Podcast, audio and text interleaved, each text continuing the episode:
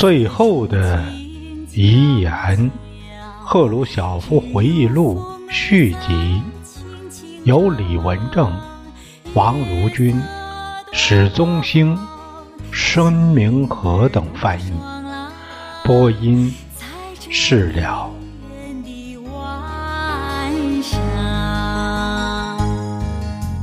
小河静静流，微微翻新闻记者们挤在周围进行录音，他们的麦克风甚至触到了我的脸上。后来，我直率地提出一个问题：尼克松先生，你们把这些美妙的东西带来展览，但你们真的在广泛地使用这种器具吗？美国主妇的厨房里都有吗？应该公正地说，尼克松的回答是诚实的。他说，在这里展出的一些东西，美国市场上还没有。听了这话，人们哄堂大笑。我说：“啊，原来你们在向我们炫耀你们国内还没有投入生产使用的东西。你不要以为我们看不出来。”你认为我们会对你们带来的这些骗人的东西赞不绝口吗？当然，我们真正辩论的并不是厨房用具问题，而是资本主义和社会主义这两种对立的社会制度问题。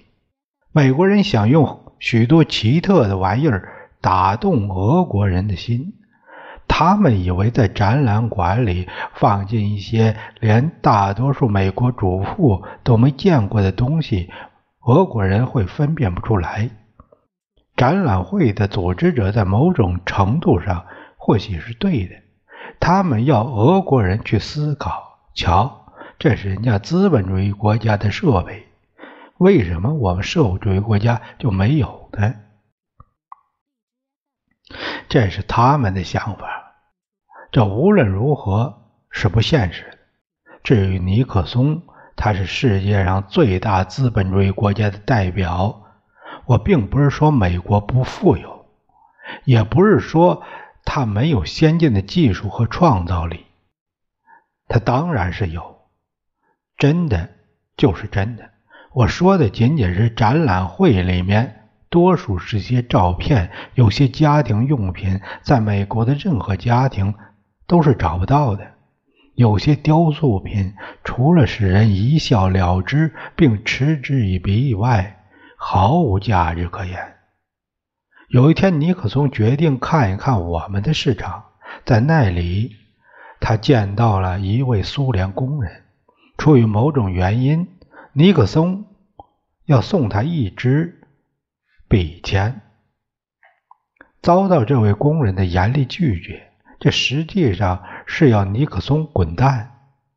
我们的报纸干得好，报道了尼克松会见这位工人的情况，从正确的角度教育了苏联人民，使他们懂得该怎样看待美国在索科尔尼基公园举办的展览会。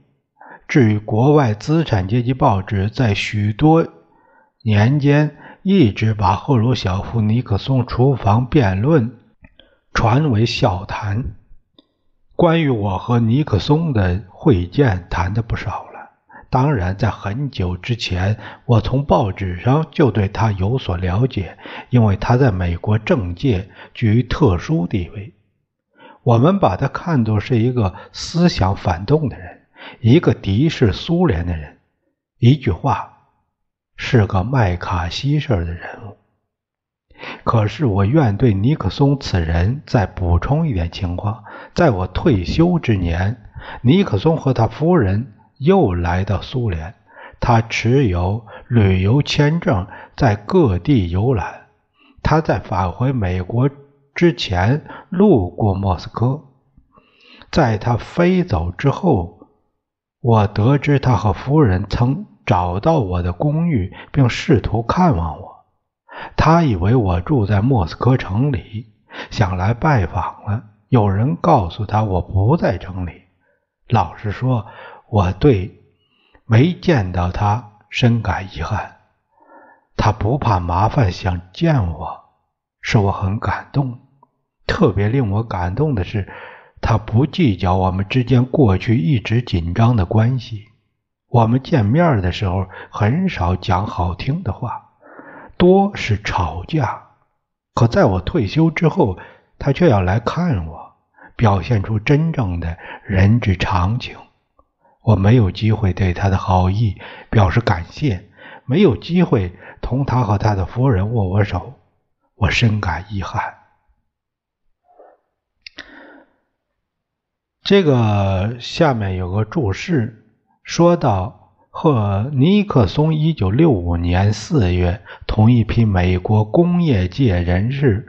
去欧洲旅游的时候，临时决定去莫斯科做短暂的旅行，并到苏联退休的领导成员的寓所找过赫鲁晓夫。当时赫鲁晓夫到彼得罗沃的达利涅耶的别墅去了。赫鲁晓夫有一点记错了。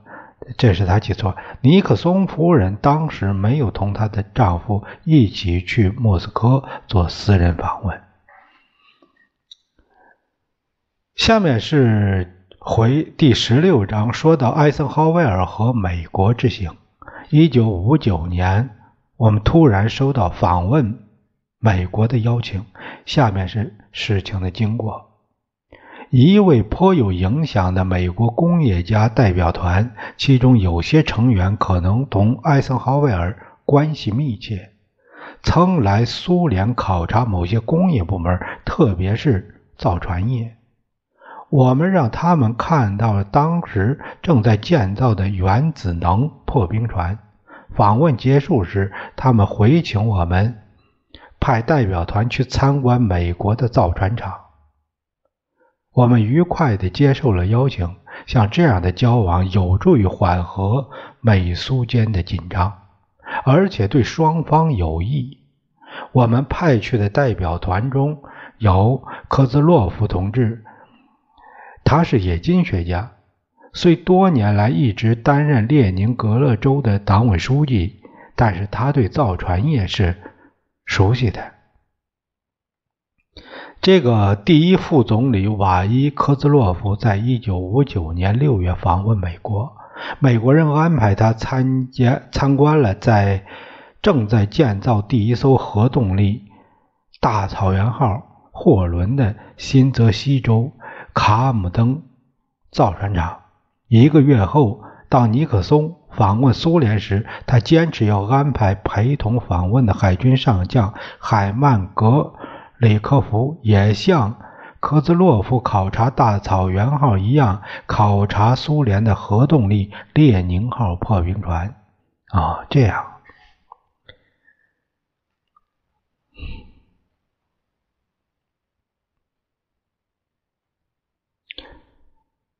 科兹洛夫后来告诉我，美国方面安排他和我们的工程师参观了美国正在建造的核动力。货船，他从设法爬到里面去参仔细观看了一番。当然，美国人只允许我们看那些他们让看的东西。但科兹洛夫对我说，我们的工程师仍然注意到一些有趣的东西。代表团的访问即将结束的时候，艾森豪威尔总统的信使会见了科兹洛夫，递给他一封信，说：“请把它交给赫鲁晓夫。”科兹诺夫回到莫斯科时，我记得是一个星期天，来到我市郊别墅，对我说：“我这里有一封艾森豪威尔先生的总统的信，呃，是给您的特别信件。”信很简短，总统邀请我对美国做一次友好访问。我必须说，当时我简直不相信自己的眼睛。我们从未期待过这样的邀请，我们之间的关系一直极为紧张。然而，这里确实是艾森豪威尔，美国总统邀请苏联部长会主席、中央委员会书记赫鲁晓夫率政府代表团。去进行友好访问，艾森豪威尔只称呼我部长会主席，尽管他当然知道我是党的首脑。美国一直抵制购买苏联货物，甚至发出禁令，不准购买我们的蟹肉。他们说我们东西是靠奴隶生产的，听起来很像疯人吃鱼，但确实有这么一条法令。他们还拒绝购买我们的鱼子酱和伏特加酒，尽管美国的行家认为我们这些东西在世界上最好。过去我们曾向美国出售无烟煤，后来也被进入列入禁购之列。现在突然收到这份邀请，究竟意味着什么？是发生了某种个转变吗？这叫人难以置信。我们分析部分原因，可能是美国公众舆论越来越赞同同苏联改善关系。艾森豪威尔被迫听取那些主张缓和紧张局势的民主派和实业界人士的呼声。我承认，我对美国有些好奇，想去看一看。尽管这不是我头一次出国，我毕竟去过英国、瑞士、法国、印度、印度尼西亚、缅甸等国，他们都属于外国，但又毕竟不是美国。美国在我们考虑国际事务时居于特殊地位。为什么这样说呢？因为它是我们在资本主义世界中最强大的对手，是为其他国家定反苏调子的首领。以对苏联实行经济封锁为例，究竟是谁的主意呢？虽然美国的一些伙伴愿意签订合同购买我们的原材料，但美国坚持不做让步。于是我有兴趣去亲眼看一看我们这个头号资本主义敌人如何答复艾森豪威尔的邀请。我们必须做一项决定。中央委员会主席团在克里米姆林宫进行了研究。我们原则上决定接受邀请并表示感谢，但是这也给我们带来一个问题：在此之前，我们已经收到正式的访问斯堪的纳维亚的邀请。我们应该先去哪儿呢？按惯常礼节。应该先访问早发出邀请的国家，但是我确实更想先访问美国。推迟对斯堪的纳维亚的访问，我们倒是有个现成的借口：那里的资产阶级报纸正在掀起一股浪潮，抗议他们的政府邀请我去访问。据我回忆，当时他们指名道姓的辱骂我，于是。我们决定通知这些国家推迟我们的访问，因为他们的报纸正制造一种不适宜访问的气氛。我们向驻华盛顿大使棉西科夫同志发了指示，要他为我们的美国之行做一切必要的安排。当准备工作开始后，又出现了一些让我们担忧的问题。首先，他们会给予我们什么样的待遇？是把我作为国家元首，还是作为政府首脑给予正式欢迎？我当时的职位是政府首脑，而最高苏维埃主席才是国家元首。美国向我们大使保证，他们将给予我最高规格的接待。但我们仍然不放心，担心遭到歧视，担心对我们的接待可能会与我们的地位应享受的礼遇不相称。事后证明，我们的某些担忧是有根据的。关于我抵达华盛顿时的安排，我们向美国提出了一系列要求。在某些方面，我们可能有点过分。然而，我想从一开始就强调，我们意识到一种被歧视的倾向，我们要谨防歧视行为发生。还是不自信呢？美国人接受了我们的条件，我抵达华盛顿的日期定下来了，访问日程也做了安排。接下来便是决定代表团的组成，外交部长格罗米科同志当然是其中一员。我记得在布尔加宁和我访问英国的时候，我们带去了库尔恰托夫，所以我建议这次代表团里应有一名作家，以便和美国文学界人士建立联系。于是，肖洛霍夫的名字就自然提了出来。他是主要候选人，尽管我们了解他有个爱喝酒的毛病。为此事，我过去和他谈过话。有一次，他到我这里说，挪威邀请我去访问，可当局不容我去。我解释说，这并不是政治上不信任，而是怕他不能控制自己而失态，从而伤害自己的身体和国家的荣誉。他答应要克制自己，我们就让他去了。他访问过英国、瑞典、挪威和芬兰等国家。我们驻那儿的大使从未告过他的状。倘若他真的闹过笑话，大使们肯定会报告。由于肖洛霍夫是一位国内外有名望的小说作家，我们便决定让他参加访美代表团。带不带夫人问题也出也提出来了。在我和布尔加宁去日内瓦和伦敦的时候，我们都没带。不带夫人外出是斯大林时期传下来的。斯大林把携夫人外出的人视为可疑。我记得只有一次例外，斯大林同意米高扬带过夫人。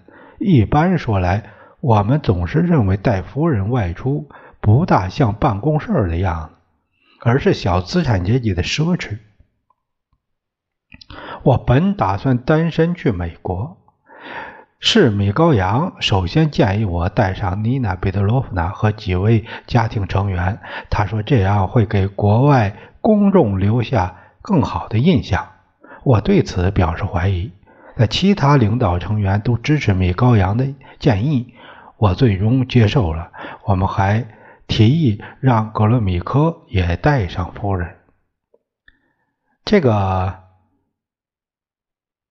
同行的这个赫鲁夫、赫鲁晓夫同行的家属、妻子、儿子谢尔盖、女儿尤里亚·冈嘎尔，还有拉达阿朱别伊，还有女婿 A.I. 阿朱别伊，这这是。嗯，这这都去了。由于我们这些领导人平时陷在国内事务堆里边，因此对美国的许多情况需要进行了解。比如说，我们驻华盛顿大使告诉我，说日程表上安排了好几天在戴维营同总统会谈，可我压根儿就不知道戴维营是个什么地方。询问我们外交部，他们说也不知道。后来只好向驻华盛顿使馆了解。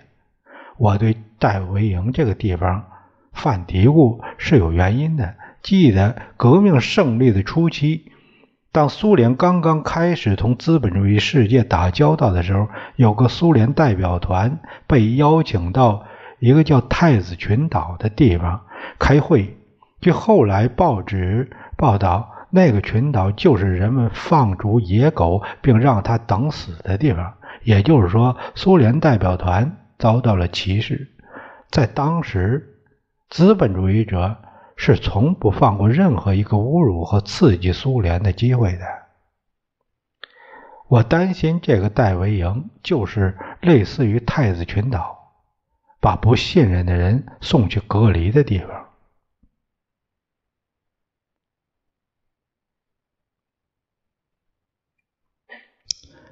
连我们驻华盛顿的使馆也说不清楚戴维营是什么地方，只好派人去做专门调查。后来才弄清楚，戴维营是个别墅，是罗斯福暂时为自己休息而建造的乡间别墅。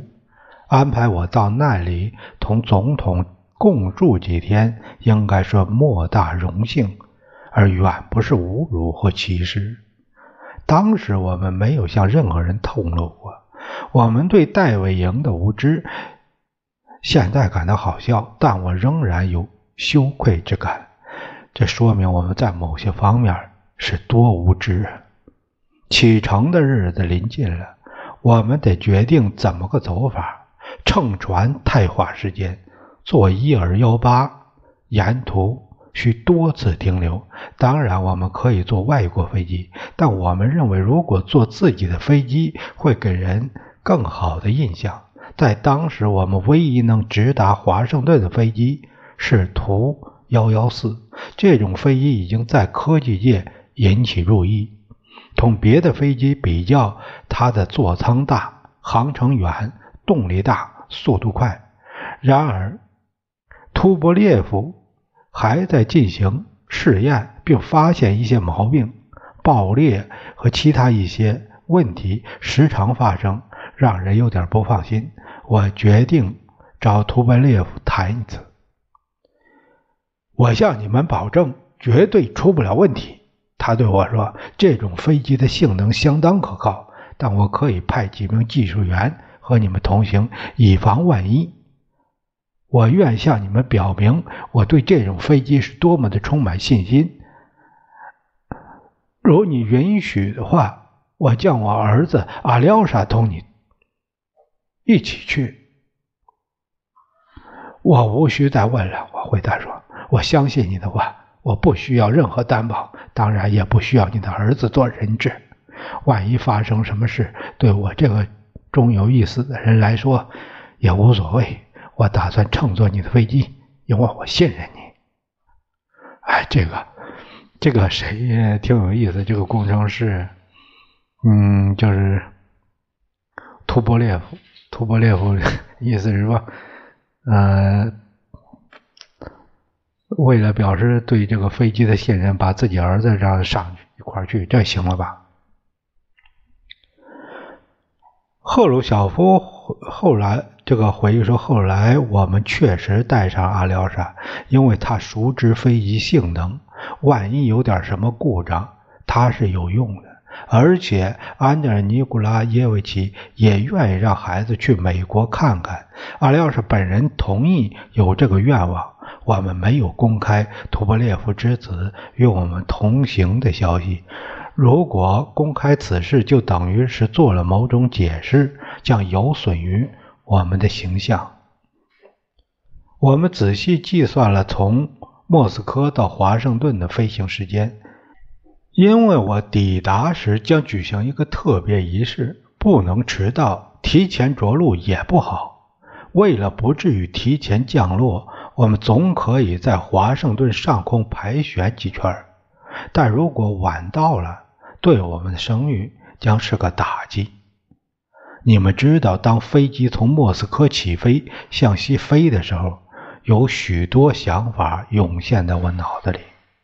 我们越过斯堪的纳维亚，飞到了大洋上空，尽管引擎嗡嗡作响，叫人难以入睡。但飞行是平稳和相对安静的，我们不大习惯这样的噪音。但过了不一会儿，我就放松了，并最终睡着了。在第二天到达华盛顿之前，好好休息一下是重要的。